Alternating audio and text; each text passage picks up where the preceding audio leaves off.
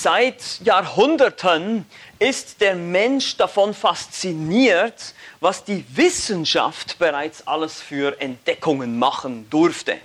Und auch heute noch so gibt es großen Respekt vor dem Prozess des Beobachtens oder Experimentierens und Entdeckens von neuen Dingen, möglichen sogenannten Phänomenen der Natur. Es ist eine wunderbar spannende Sache. Ich weiß nicht, ob ihr schon mal eine Tierdokumentation oder sonst irgendwas gesehen habt. Ja, ich weiß, leider wird da oft dann von den Millionen von Jahren gesprochen. Aber wir wissen ja natürlich, dass der Herr diese Dinge geschaffen hat und dass er alle Sachen wunderbar gemacht hat. Und doch ist es äh, interessant, sich mit diesen Dingen zu beschäftigen.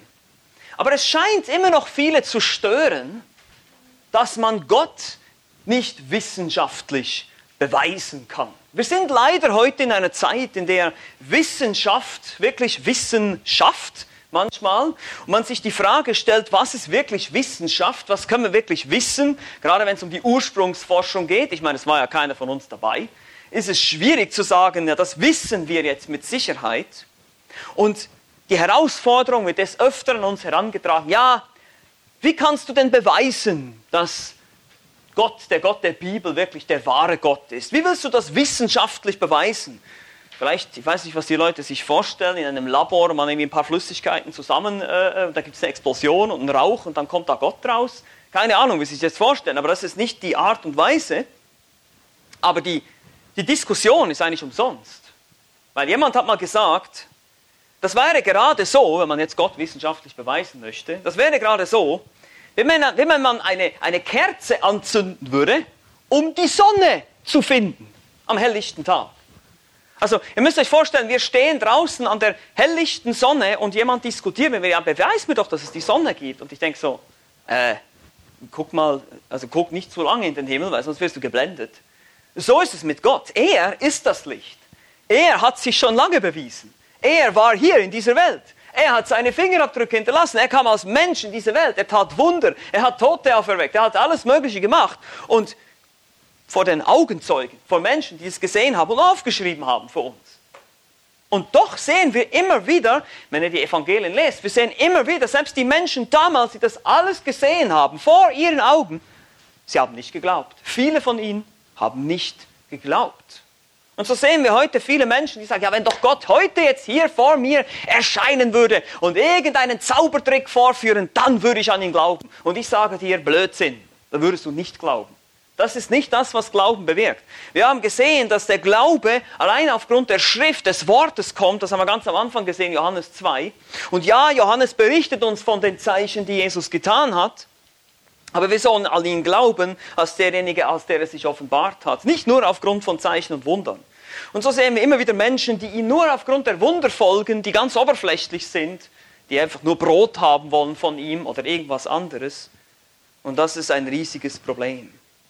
Wie gesagt, der Apostel Johannes berichtet uns in seinem Evangelium, wie der Schöpfer die Schöpfung betritt. Was passiert, wenn Gott in die Welt kommt? Was passiert, wenn Gott sich selber zeigt? Und das ist immer wieder das, was er möchte. Er möchte ganz am Ende vom Johannesevangelium im Kapitel 20 sagt er, diese Dinge habe ich euch aufgeschrieben. Jesus hat zwar noch viele andere Zeichen getan, aber diese Dinge habe ich euch aufgeschrieben, damit ihr glaubt. Damit ihr glaubt, dass Jesus, der Christus, der Sohn Gottes ist, der Erlöser der Welt. Das ist sein Ziel, das ist das, was Johannes will, indem er uns all diese Geschichten hier aufschreibt. Das ist seine Absicht. Nun, wir befinden uns hier jetzt bereits in dem dritten Jahr der Dienstzeit Jesu. Wir haben einiges schon miteinander angeschaut. Wir sind da in dem Kapitel 7 gewesen, wo wir gesehen haben, dass Jesus am Laubhüttenfest war. Besser gesagt, zunächst wollte er nicht ans Laubhüttenfest gehen, so wie das ihm seine Brüder vorgeschlagen haben, seine damals noch ungläubigen Halbbrüder, die einfach gesagt haben, eben auch, führe doch mal einen Zaubertrick vor und dann wirst du da eine große Gefolgschaft kriegen in Jerusalem. Und Jesus hat gesagt, nee, das mache ich nicht, ich gehe nicht auf die Art und Weise dahin, er ging im Verborgenen dahin und beginnt dann, in Kapitel 7, Vers 14 haben wir das gesehen, beginnt dann öffentlich im Tempel zu lehren, da am Laubhüttenfest. Das ist ungefähr ein halbes Jahr, bevor er dann ans Kreuz gehen würde und sterben würde. Es ist schon gegen Ende seiner Dienstzeit hier. Wir haben auch gesehen, dass der Apostel Johannes einiges an Geschehnissen überspringt und nur ganz selektiv uns bestimmte Dinge berichtet, um eben seinen Punkt zu machen. Diese Zeichen, die er für uns aufgeschrieben hat und auch die Ich bin-Aussagen, was Jesus über sich selbst gesagt hat, da kommen wir jetzt heute eben auch wieder zu einer solchen Ich bin-Aussage. Nun, wie gesagt, es war die Zeit des Laubhüttenfests. Jesus lehrt dort im Tempel und es kommt zu Kontroversen. Und Jesus fordert auf, ihn gerecht zu beurteilen, ihn so zu sehen, wie er ist. Nicht nur nach Augenschein, nicht durch, ihr, durch die Brille ihrer Traditionen, durch die Brille ihrer Gesetzlichkeit. Und wir sehen das immer wieder, wie die Juden, aber auch die Pharisäer und Sadduzäer, die ganzen Schriftgelehrten irgendwie gefangen sind in ihrer Box, in ihrer Kiste der Gesetzlichkeit. Und sie können ihn nicht sehen. Sie stellen sich immer einen Messias vor, der sie politisch befreien würde, der ihnen eben Brot für immer geben würde, der ihnen irgendwas anderes, der nicht jetzt den Sabbat brechen würde, so wie sie sich das vorstellen und sie das selber definiert haben. Und so verpassen sie Jesus, obwohl sie sehr viel von der Bibel wussten. Welche Tragik. Sie verpassen den Messias, sie verstehen Jesus nicht, obwohl sie teilweise Experten waren der Schrift und die Torah, das Gesetz sehr gut kannten. Das ist vielleicht auch eine Warnung für uns heute. Wir können die Bibel sehr gut kennen und trotzdem Jesus verpassen. Das ist möglich. Es geht hier nicht nur um Kopfwissen, es geht um Herzensglauben. Es geht um ein, ein Glaube, der letztlich auch etwas verändert in deinem Leben, der, der zu Taten führt, der zu Werken führt. sonst ist es kein echter Glaube. Und das macht Jesus auch immer wieder deutlich. Dass es Leute gibt, äh, die ihm nur nachfolgen, weil sie etwas von ihm wollen und gar nicht wirklich sich ihm hingeben wollen. Und so reagieren die Zuhörer mit viel Unverstand. Wir haben verschiedene Leute gesehen, die einen sind ahnungslos, die anderen denken, sie seien Experten, die anderen sind eher nur so Zuschauer und sind eher verwirrt. Äh, kann das sein? Ist er wirklich der Messias? Ja, kann der aus Galiläa kommen? Sie fangen an zu diskutieren über, ihn, über seinen Hintergrund und, und die Stadt, wo er herkommt und alles Mögliche und verpassen dabei das Wesentliche. Und so haben wir auch gesehen, wie Jesus auf dieses jüdische Ritual des Wasserausgießens am Laubhüttenfest eingeht und sagt, ich bin dieses lebendige Wasser und ich werde jeden zu einem Durstlöscher machen, quasi einem Evangelisten, der von diesem Wasser trinkt. Und so gibt es noch mehr Spaltung, noch mehr Unruhe, noch mehr Diskussion, speziell auch unter den Pharisäern. Und so haben wir letztes Mal gesehen, hier im Johannes Kapitel 7, ab Vers 53, wie diese Geschichte von Jesus und der Ehebrecherin dazwischen geklemmt quasi. Aber wir haben festgestellt, es ist eine Texttradition. Wer sich die Predigt nochmal anhören möchte, ich kann das jetzt nicht noch alles in, Länge erklären. Ich habe das letztes Mal erklärt. Diese Geschichte gehört hier eigentlich nicht rein ins Johannesevangelium, sondern wir müssen von Johannes 7,52 direkt zu 8, Vers 12 springen.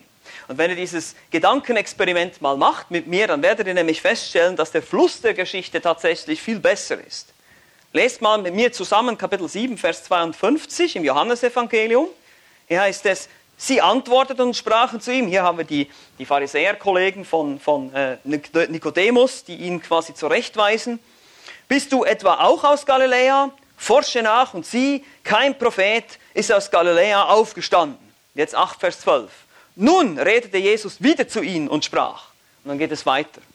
Also hier sehen wir, es ist dieselbe Szene, es ist am Laubhüttenfest. Wir haben letztes Mal festgestellt, die Geschichte mit Jesus und der Ehebrecherin muss sich sogar in der Passionswoche, also eigentlich ein halbes Jahr später abgespielt haben. Das passt hier eigentlich nicht rein. Es ist eine Texttradition, die man in unterschiedlichen Manuskripten sogar an unterschiedlichen Stellen findet, manche sogar im Lukas-Evangelium. Und deshalb geht die Geschichte jetzt hier weiter nahtlos in Kapitel 8, Vers 12.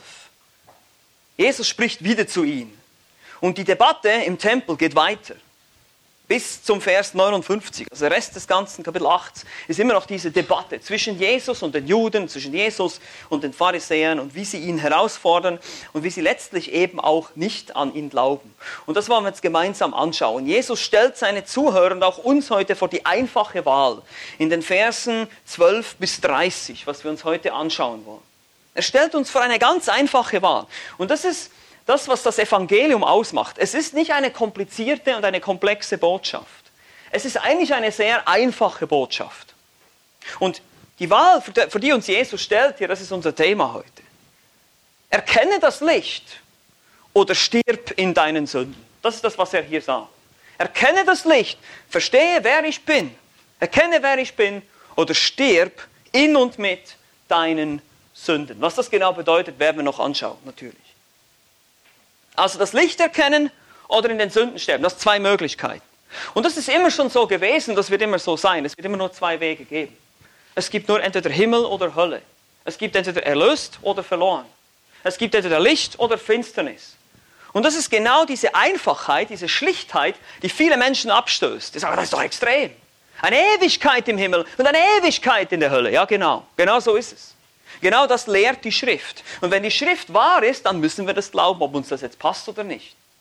Und so ist genau die Herausforderung hier. Jesus sagt, ich bin das Licht, ich bin die Quelle aller geistlichen Weisheit. Und wenn ihr mich ablehnt, dann habt ihr alles verspielt. Dann ist nichts. Es gibt entweder alles oder nichts. Das Christentum ist eine Alles- oder Nichts-Botschaft, eine Schwarz-Weiß-Botschaft. Und das passt natürlich heute vielen nicht, aber meine Lieben, das passte schon damals vielen nicht. Nicht nur den Juden, sondern auch den Griechen. Die Griechen haben gesagt, das ist eine Torheit, das ist ein Blödsinn. Und die Juden haben gesagt, die Griechen haben auch gesagt, es ist zu wenig Weisheit da drin, zu wenig Komplexität. Und die Juden haben gesagt, das geht gar nicht, dass Gott, unser Gott, ein gekreuzigter Zimmermann sein soll. Also das Licht erkennen oder in deinen Sünden sterben. Wir steigen direkt ein in den Text. Wir wollen den Text nicht vorher lesen, weil es ist relativ eine lange, ein langer Abschnitt. Und lass uns deshalb anfangen mit den ersten Versen hier. In, Versen, in den ersten neun Versen fordert Jesus auf, ihn als das Licht der Welt zu erkennen, hier damals gegenüber den Juden in Jerusalem, aber auch uns heute. Und in den folgenden zehn Versen warnt er vor den Folgen, was passiert, wenn wir das nicht tun. Wenn wir das nicht tun. Erkenne das Licht oder stirb in deinen Sünden. Und das ist auch unsere Gliederung heute. Ist ganz einfach. Zwei Punkte. Erstens, erkenne das Licht. Zweitens, oder stirb in deinen Sünden. Ganz einfach. Also erkenne das Licht, die Verse 12 bis 20. Hier heißt es, nun redete Jesus wieder zu ihnen und sprach, ich bin das Licht der Welt. Wer mir nachfolgt, wird nicht in der Finsternis wandeln, sondern er wird das Licht des Lebens haben. Da sprachen die Pharisäer zu ihm, du legst von dir selbst Zeugnis ab, dein Zeugnis ist nicht glaubwürdig. Jesus antwortete und sprach zu ihnen, auch wenn ich von mir selbst Zeugnis ablege, so ist mein Zeugnis doch glaubwürdig, denn ich weiß, woher ich gekommen bin und wohin ich gehe. Ihr aber wisst nicht, woher ich komme und wohin ich gehe. Ihr richtet nach dem Fleisch, ich richte niemand. Aber auch wenn ich richte, so ist mein Gericht wahrhaftig, denn ich bin nicht allein, sondern ich und der Vater, der mich gesandt hat. Es steht aber auch in eurem Gesetz geschrieben, dass das Zeugnis zweier Menschen glaubwürdig ist. Ich bin es, der ich von mir selbst Zeugnis gebe, und der Vater, der mich gesandt hat, gibt auch Zeugnis von mir. Da sprachen sie zu ihm, wo ist dein Vater? Jesus antwortete, ihr kennt weder mich noch meinen Vater. Wenn ihr mich kennen würdet, so würdet ihr auch meinen Vater kennen.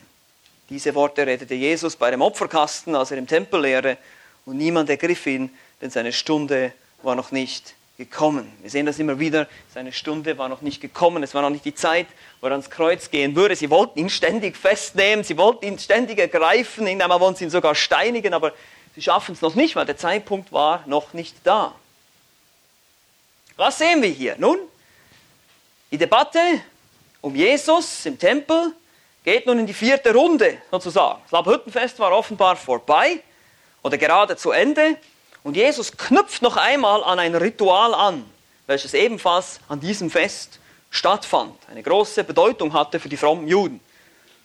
Ist nämlich diese Aussage, ich bin das Licht der Welt, wer mir nachfolgt, wird nicht in der Finsternis wandeln, sondern er wird das Licht des Lebens haben. Wir können uns erinnern an das tägliche Wasserritual, als die Priester im Teich Siloa Wasser holten in einer goldenen Karaffe und das dann beim Altar ausgießen würde, würden, als Symbol für den Regen, für den Segen und so weiter beim Laubhüttenfest. Und so gab es aber auch ein nächtliches Gegenstück von diesem Ritual. Und zwar wurde im Vorhof der Frauen gewaltige und große goldene Leuchter, circa 25 Meter hoch, aufgestellt und die ragten über die Umfassungsmauern des Tempels empor und breiteten ihr Licht über ganz Jerusalem aus. Das Licht war so hell, dass eine antike jüdische Quelle sagt, dass es keinen Hinterhof in Jerusalem gab, der nicht davon erleuchtet wurde. Wahrscheinlich ein bisschen übertrieben, aber man kann sich das vorstellen, diese riesigen Leuchter und die wirklich über die ganze Stadt zu sehen waren. Dazu wurde mit Tanz und Musik gefeiert. Die Menschen hielten auch Fackeln in der Hand, sodass damit die Nacht wirklich zum Tag wurde. Und dieses Lichtritual sollte an die Feuersäule bei Nacht erinnern, die das Volk Israel in der Nacht durch die Wüste geführt hat. Könnt ihr euch vielleicht erinnern, 2. Mose, Kapitel 13, da sehen wir, wie bei Tag wird das Volk Israel durch eine Rauchsäule durch die Wüste geführt und dann bei Nacht durch eine Feuersäule, eine Leuchtsäule. Da sollte es daran erinnern. Und Jesus bedient sich nun dieses Themas und sagt von sich, er sei nun dieses Licht. Aber nicht nur für Israel, sondern für die gesamte Welt. Er ist die Leuchtsäule. Für die, die ihm nachfolgen, so wie das Volk einst der Leuchtsäule hinterher durch die Wüste gelaufen, die ihm nachfolgen, die werden nicht in der Finsternis wandeln, sondern sie werden das Licht des Lebens haben. Johannes macht das schon zu Beginn seines Evangeliums deutlich, die Bedeutung von Licht. In Johannes 1, Vers 4 lesen wir, in ihm war das Leben und das Leben war das Licht der Menschen. So kommentiert es der Apostel Johannes. Das Leben hier Zoe, das geistliche Leben, das ewige Leben und das Licht der Wahrheit und Heiligkeit Gottes, dieses Leben, was dadurch offenbart wird. Also Licht ist ein starkes Symbol für das Gute. Das kennen wir heute auch. Wir kennen die Ausdrücke Mächte der Finsternis und die Macht des Lichts und das ist sogar in vielen Fantasy-Geschichten und alles, finden wir diese Symbolik. Das ist nicht schwer zu verstehen für uns. Und so war es auch für die damaligen Leute nicht schwer zu verstehen. Aber dieses Licht hier spezifisch steht für die Heiligkeit und die Gerechtigkeit und die Wahrheit und die Reinheit Gottes. Er ist das Leben und er ist das Licht. Er spendet dieses geistliche Leben. Er allein ist die Quelle für dieses geistliche Leben. Und deshalb kann man sagen, in diesem Kontext, hier im jüdischen Kontext, hat Jesus eigentlich wieder gesagt, ich bin Gott. Ich bin Jahwe. Wir haben es vorhin gelesen. Jahwe ist mein Licht und mein Heil. Oder auch im 1. Johannes Kapitel 1, Vers 5 heißt es, Gott ist Licht und in ihm ist gar keine Finsternis. Das haben die Leute verstanden. Wenn Jesus sagt, ich bin das Licht, dann sagt er, ich bin Gott, ich bin der Schöpfer. Ich, bring, ich bin die Wahrheit, sagt er auch. Ich bringe die Wahrheit und die Klarheit in die Dunkelheit der Unsicherheit und der Lüge und der Sünde. Das ist eine Symbolik, die nicht schwer zu verstehen ist. Jesus macht also diese gewaltige Aussage, ich bin das Licht, ich bin Gott, ich bin Jahwe. Und wer mir nachfolgt, der wird das Licht des Lebens haben, der wird das ewige Leben haben. Wie reagieren nun die Pharisäer? Und sie gehen nicht mal darauf ein. Sondern, was machen sie? Sie verlieren sich schon wieder in ihren gesetzlichen Regeln. Ist das eigentlich zu fassen? Schaut euch das mal an, Vers 13. Du legst von dir selbst Zeugnis ab, dein Zeugnis ist nicht glaubwürdig. Hier geht es wieder darum, vor zwei oder drei Zeugen muss nach dem Gesetz alles beurteilt werden oder bezeugt werden. 5. Mose 17. Du bist aber nicht alleine Zeugnis. Das kann ja nicht wahr sein. Stimmt doch nicht. Und das stimmt ebenfalls nicht, dass er das so tat, weil wir haben bereits in Kapitel 5 gesehen, dass Jesus jede Menge Zeugen hatte.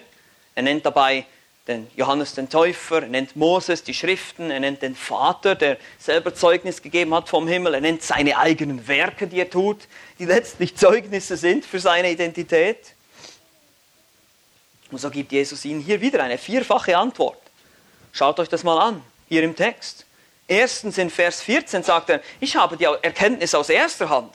Ich komme vom Vater. Ich komme direkt von Gott. Kein menschlicher Zeuge kann bezeugen, was ich gesehen habe, weil da gibt es keinen. Zweitens, in Vers 15, ihr urteilt deshalb auch nach menschlichen Maßstäben. Ihr richtet nach dem Fleisch. Eure menschlichen Vorstellungen von Tradition stehen euch im Weg. Ich richte niemanden so, wie ihr das tut. Ich richte nicht auf die Art, wie ihr das tut. Das ist die Idee hier mehr von beurteilen, richten. Ich schaue die Sache von einer anderen Perspektive an, die ihr nicht habt, die ihr nicht kennt. Und drittens in Vers 16, selbst wenn ich richte, dann wird es gerecht sein. Denn ich mache das in Übereinstimmung mit meinem Vater. Aber viertens, Vers 17 und 18, um euch auch noch ein bisschen zu beruhigen, in eurem Gesetz, ja, Jesus nimmt hier Bezug auf euer Gesetz, das ist interessant, er distanziert sich hier so ein bisschen, weil die hatten ja ganz andere Vorstellungen von Gesetz entspricht mein Zeugnis trotzdem auch eurem Gesetz. Hier sind nämlich zwei, die Zeugnis ablegen. Ich und mein Vater. Wie gesagt, haben wir in Kapitel 5 gesehen, es gab sogar hörbare Zeugnisse vom Himmel, die viele Augenzeugen oder Ohrenzeugen gehört haben.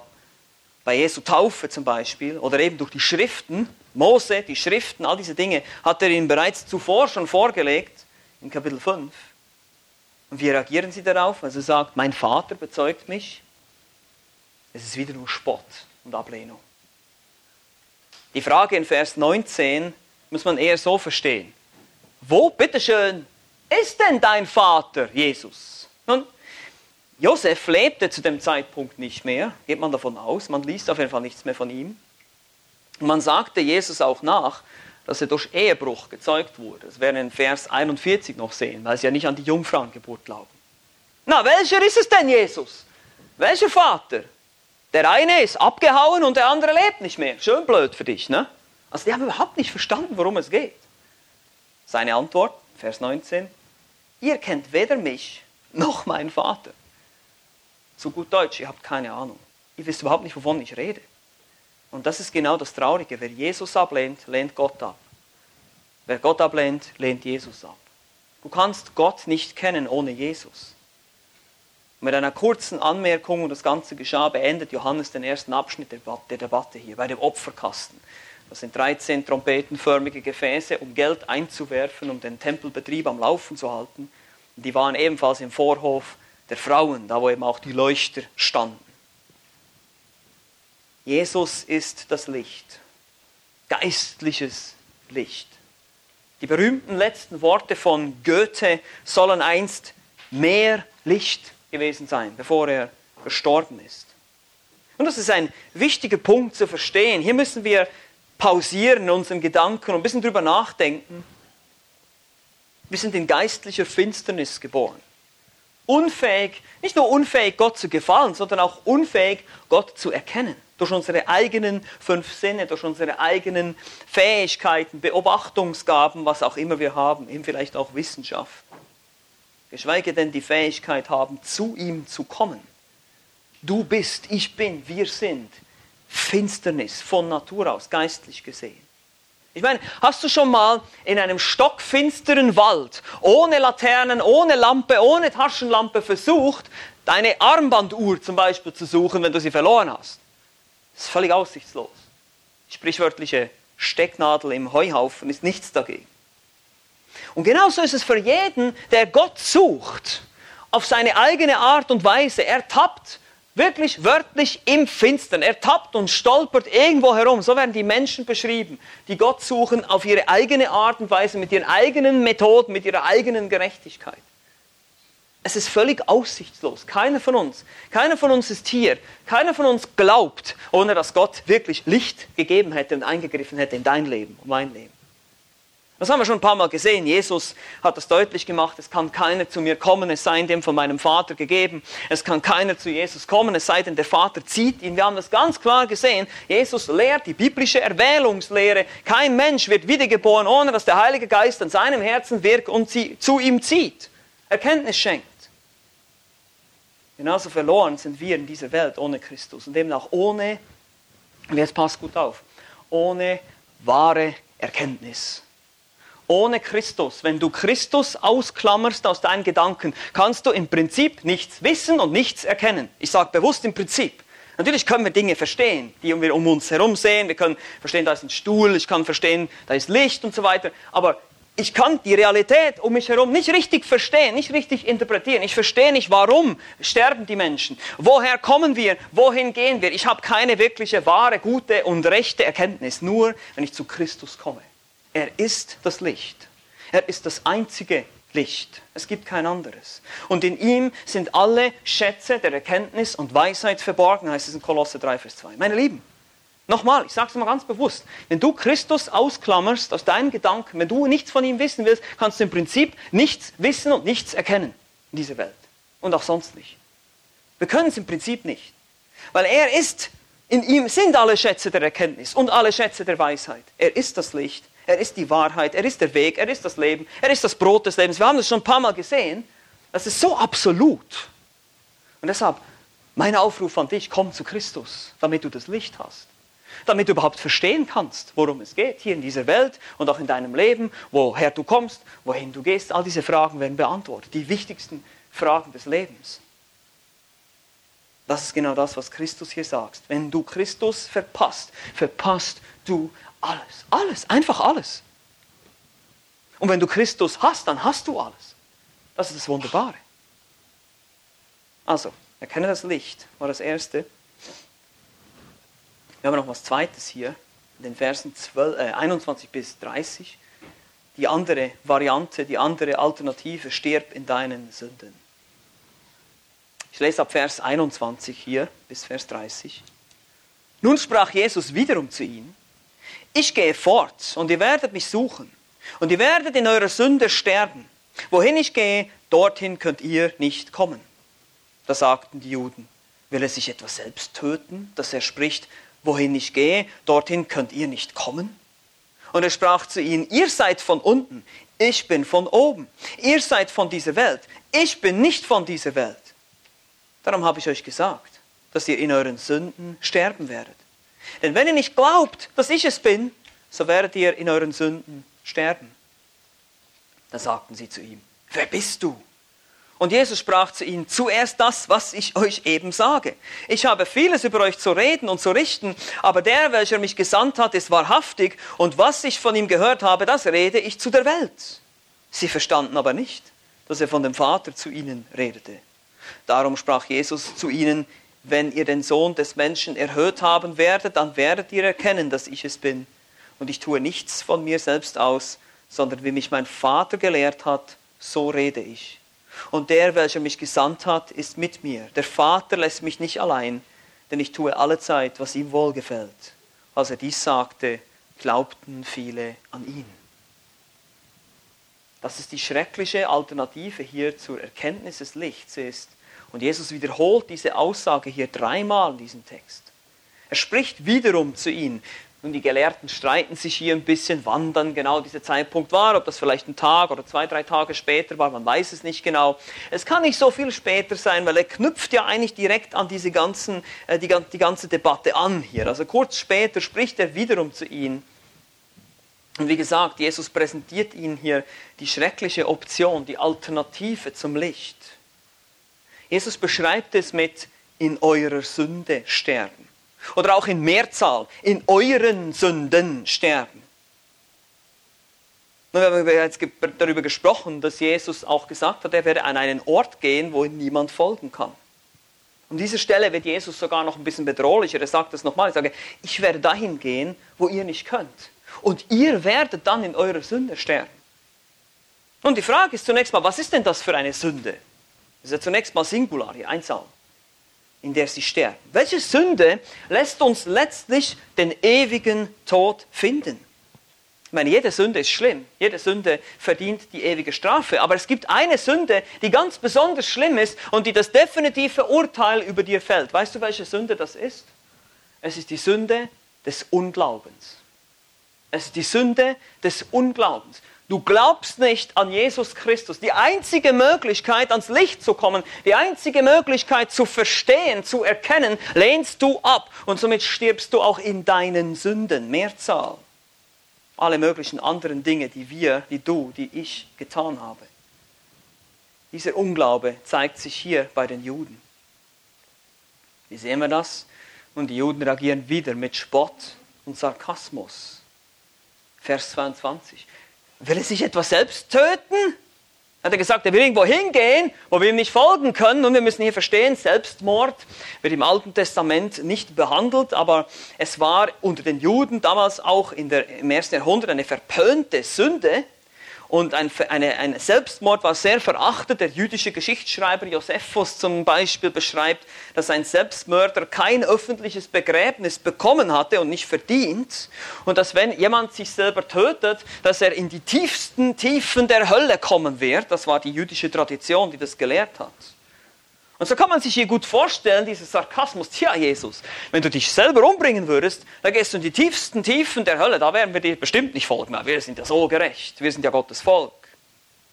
Und Jesus antwortet mit demselben Sarkasmus hier, in Vers 23, die ganze, Debatte, die ganze Debatte wird so richtig spannend und knisternd jetzt hier. Oh nein, nicht in die tiefsten Tiefen der Hölle, nein, nein, nein. Ich werde ganz nach oben gehen. Ihr seid diejenigen, die unten sind. Seht ihr das? Das oben und unten hier. Ihr seid diejenigen, die unten sind. Ich bin von oben, vom Vater gekommen und da gehe ich wieder hin. Aber ihr seid weltlich. Ihr seid fleischlich. Ihr, habt, ihr, ihr seid irdisch gesinnt. Ihr denkt nur so, wie diese Welt denkt hier.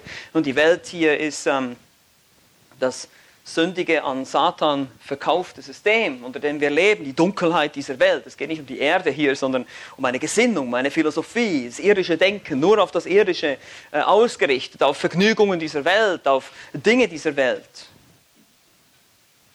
Und Vers 24 wiederholt Jesus die Warnung, diesmal wie gesagt, im Plural, in der Mehrzahl. Ihr werdet in euren Sünden sterben.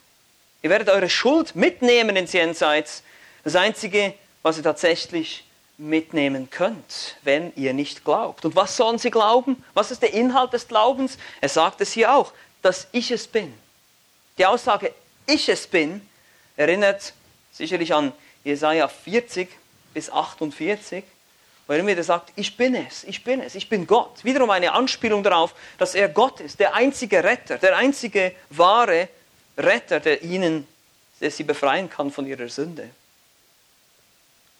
Wie reagieren die Juden wieder? Vers 25. Ha, wer bist du? Das heißt so viel wie, was machst du aus dir selbst? Wer denkst du eigentlich, wer du bist? Und Jesus antwortet wieder. Zuerst das, was ich euch eben sage. Ein etwas schwieriger Text hier im Griechischen. Man kann ihn aber so wiedergeben.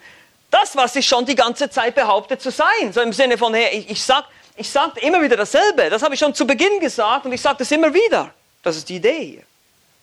Ich hätte zwar vieles über euch zu reden und zu richten, aber im Moment scheint es keinen Sinn zu machen. Ihr wollt tatsächlich nicht hören. Und ihr seht, das Problem hier ist nicht, dass sie es nicht sehen können, sondern dass sie es nicht sehen wollen. Kein Mensch, hört mir gut zu, kein Mensch wird je verurteilt werden, dass er es nicht sehen konnte, sondern nur, weil er es nicht sehen wollte. Sehen können, können wir es alle. Jeder von uns ist verantwortlich. Jeder von uns sieht die Schöpfung. Jeder von uns hat ein Gewissen. Jeder von uns hier, zumindest in diesem Raum, hat Gottes Wort, hat es gehört. Jetzt oder letzten Sonntag oder den Sonntag davor. Du hast es gehört. Du kannst nicht sagen, ich habe es nicht gewusst. Du kannst es nicht sagen. Die Ausrede gilt nicht. Nein, nein, nein, du wolltest nicht. Das ist die Wahrheit. Und seht ihr, Jesus ist so geduldig hier. Er ist auch so geduldig mit dir, mit mir. Das heißt hier wieder in Vers 27, sie verstanden aber nicht, dass er vom Vater zu ihnen redete. Das nennt man hartnäckigen Unglauben hier. Und trotzdem nimmt er nochmal einen Anlauf in, in Vers 28. Er sagt, wenn ihr den Sohn des Menschen erhört haben werdet, dann werdet ihr erkennen, dass ich es bin. Und ich tue nichts von mir selbst aus, sondern wie mich mein Vater gelehrt hat, so rede ich. Das ist eine Anspielung hier an die, an die Kreuzigung, wenn sie ihn erhöhen werden am Kreuz. Da werden viele, die nun ungläubig dastehen, auch zum Glauben kommen. Und später auch noch viel mehr. Und der Vater, der ihn gesandt hat, wird ihn nicht allein lassen, er wird ihn stärken und kräftigen. Jesus betont noch einmal mehr die Abhängigkeit von seinem Vater, dass er alles in perfekter Übereinstimmung mit Gott, dem Vater, tut. Er redet nicht nur von sich alleine aus, sondern in völliger Übereinstimmung mit dem, was Gott selber, der Vater, sagt. Und wieder endet Johannes mit einer Bemerkung hier in Vers 30.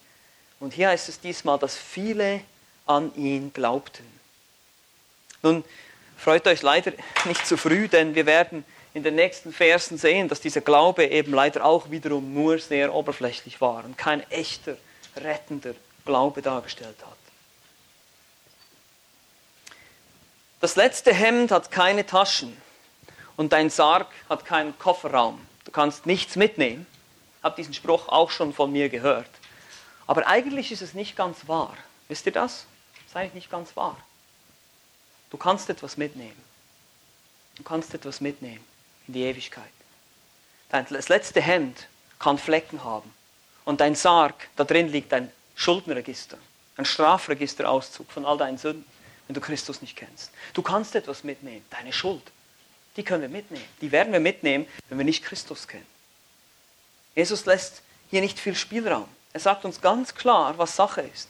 Entweder erkennst du ihn als Messias an oder du wirst in deinen Sünden sterben. Das heißt, du wirst deine Schuld, die Schuld, die du auf dich geladen hast, indem du Gottes Gebote gebrochen hast, die wirst du mitnehmen vor das Gericht Gottes. Die Sünde schlechthin letztlich ist aber der Unglaube, dass du den einzigen abgelehnt hast, der dich hätte retten können. Das ist das, was Jesus hier ganz deutlich macht. Alles andere kann vergeben werden, aber wenn du nicht glaubst, dann ist dir nicht zu helfen. Und genau das sehen wir immer wieder hier bei den Pharisäern, bei den Schriftgelehrten oder bei den Juden. Das bedeutet, dass du mit deiner gesamten Sündenlast vor dem heiligen, vollkommenen Gott erscheinen wirst und er wird dich nach seinem absolut vollkommenen Maßstab richten. Meine Lieben, ich kann euch nicht genug betonen, wie schlimm und wie schrecklich das sein wird, wenn wir nach unseren Taten beurteilt werden. Wenn, wenn wir diesen, diesen heiligen Maßstab Gottes vor uns sehen, wir sagt, schau mal, hier sind alle deine Gedanken. Alles, was du je gedacht hast, deine ganzen bösen Gedanken, deine schlechten Gedanken, deine Lustgedanken, deine Fantasien, alles ist aufgeschrieben. Hier Ehebruch, hier Mord in Gedanken, im Herzen, in Gedanken, ja? All diese Dinge. Und dann natürlich auch die Taten. Dann kommen die Unterlassungssünden, da kommen Dinge, die wir hätten tun sollen, aber nicht getan haben. Das ist ebenfalls Sünde. Gottes Maßstab ist absolute Perfektion, es ist vollkommene Heiligkeit. Kein Mensch erreicht das. Und deshalb gibt es nur diese zwei Möglichkeiten. Entweder erkennst du das Licht oder du stirbst in deinen Sünden. Es gibt nur zwei Optionen. Entweder erkennst du das Licht der Welt und du folgst ihm nach und du wirst nicht in der Finsternis wandeln oder du wirst in deinen Sünden sterben. Wie gesagt, ich habe hier zwei Ermahnungen. Die eine geht an unsere ungläubigen Besucher. Willst du wirklich es riskieren, mit deiner ganzen Sündenlast vor Gott zu erscheinen eines Tages im Gericht? Willst du das wirklich riskieren? Willst du wirklich denken, hey, ich werde es schon irgendwie schaffen, ich werde schon irgendwie durchkommen, Gott wird schon irgendwie ein Auge zudrücken für mich? All deine bösen Gedanken, all deine Lust im Herzen, all deine Morde im Herzen, deine Hassgedanken? Willst du wirklich versuchen, deine eigene Gerechtigkeit vor Gott aufzurichten? Das wird niemals gelingen, niemals. Wir werden, wenn wir als Sünder vor Gott erscheinen, können wir nicht mal unseren Mund aufmachen. Leute, ich habe schon Leute gehört, ja, wenn ich dann mal Gott sehe, dann werde ich aber so richtig sagen, was ich dir... Du wirst überhaupt nichts sagen. Du wirst gar nicht, du wirst deinen Mund nicht mehr aufkriegen. Das ist völlig unmöglich, weil diese Heiligkeit und diese Gerechtigkeit, diese Vollkommenheit, die wird dich dermaßen überführen, dann wirst du überhaupt nichts mehr zu sagen haben. Nichts, null, gar nichts. Und warum ist das so? Es gibt einen Grund, weil du nicht geglaubt hast weil du nicht geglaubt hast, was Jesus hier sagt.